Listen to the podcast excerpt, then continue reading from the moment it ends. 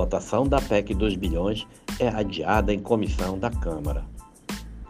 Um pedido de vistas coletiva adiou por duas sessões a votação do relatório do deputado Danilo Forte, do União do Ceará, sobre a PEC, proposta de emenda à Constituição que autoriza bilhões para caminhoneiros, taxistas e Auxílio Brasil em ano eleitoral. O relatório foi lido na comissão especial na noite desta terça-feira, após a sessão no Congresso que analisou vetos presidenciais. Para se antecipar ao pedido da oposição, foi concedida vistas coletivas ao parecer. A expectativa é que a votação no colegiado ocorra na quinta-feira. Depois, o texto segue para plenário, onde precisa do apoio mínimo de 308 deputados em votação em dois turnos.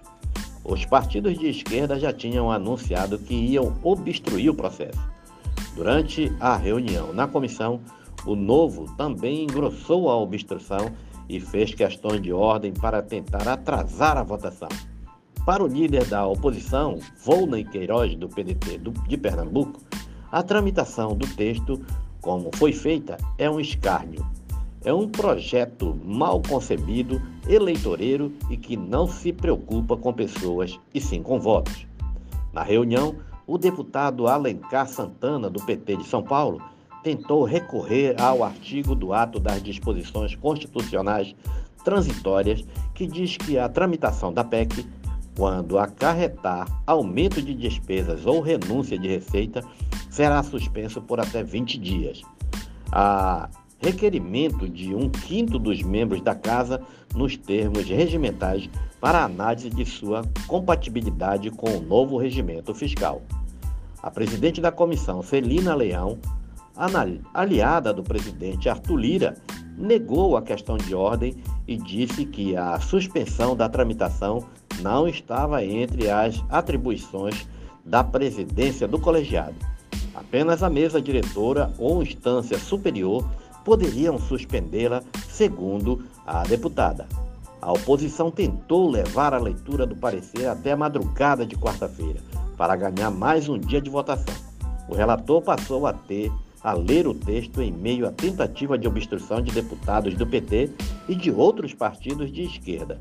Celina Leão ordenou que os parlamentares voltassem aos seus lugares e disse que não seria desrespeitada. Forte leu o parecer e Celina Leão concedeu vistas coletiva antes da meia-noite. Com a manobra, o pedido foi concedido na noite de terça-feira, assegurando que a votação poderia ocorrer na quinta. Na última sexta-feira, ato da mesa diretora apensou a PEC a outra proposta que já estava tramitando na Câmara e que trata de biocombustíveis. Com isso, o texto não precisou ser apreciado na CCJ principal comissão da Casa e que analisa a admissibilidade das PECs. Além disso, a decisão também abreviou outro trâmite, pois a outra proposta de biocombustível já estava em comissão especial, etapa em que o mérito é analisado. Para agilizar a votação na Câmara, Danilo Forte desistiu de fazer mudança nos textos aprovados no Senado e divulgou o relatório no qual une em um único substantivo os textos das duas PECs. Abre aspas. Com o conflito armado entre Rússia e Ucrânia, o mercado de combustíveis no mundo sofreu duros impactos, que se repercutem sobre os demais segmentos da sociedade. Fecha aspas. Escreveu. Entre os efeitos sistêmicos mais nefastos do aumento de combustíveis, citamos a inflação, que provoca a deterioração do poder de compra da população e penaliza os segmentos menos favorecidos da sociedade. Ele citou no parecer os projetos aprovados pelo Congresso para minimizar o impacto do preço do combustível e disse que um dos efeitos colaterais dessas medidas foi a redução da competitividade dos biocombustíveis.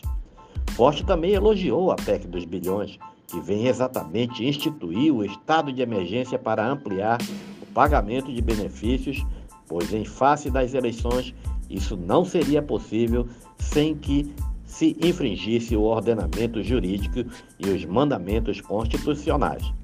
No substantivo, Forte diz que as medidas vão vigorar até o final do ano. quando a legislação eleitoral não será mais óbvia para que os benefícios possam ser aprovados. Aí sim, de maneira permanente. Mais cedo, ao deixar reunião com o presidente Arthur Lira na residência oficial da Câmara, o relator explicou por que desistiu de implementar mudanças no texto.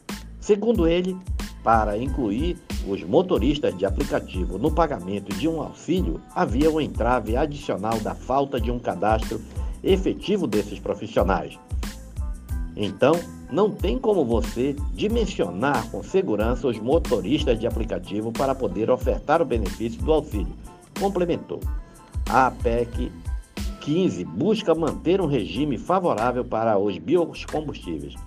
O texto acrescenta um item ao artigo da Constituição que versa sobre o direito de todos os brasileiros a um meio ambiente ecologicamente equilibrado para buscar garantir situação tributária vantajosa para os combustíveis não poluentes. O texto não esclarece exatamente as alíquotas dos tributos que devem incidir sobre os biocombustíveis. Esses percentuais devem ser estabelecidos por meio de lei complementar Enquanto a lei complementar não for aprovada pelo Congresso, esse diferencial competitivo para os biocombustíveis em relação aos combustíveis fósseis será garantido pela manutenção da diferença de alíquotas aplicadas aos dois tipos no patamar vigente em 15 de maio deste ano. Já a PEC dos bilhões, aprovada pelo Senado na quinta-feira passada, institui um estado de emergência para permitir que o presidente Jair Bolsonaro fure o teto de gastos e abra os cofres públicos a três meses das eleições.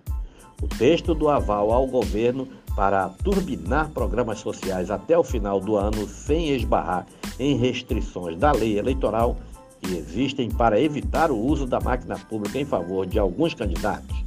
Bolsonaro ocupa o segundo lugar nas pesquisas de intenções de votos atrás do ex-presidente Luiz Inácio Lula da Silva.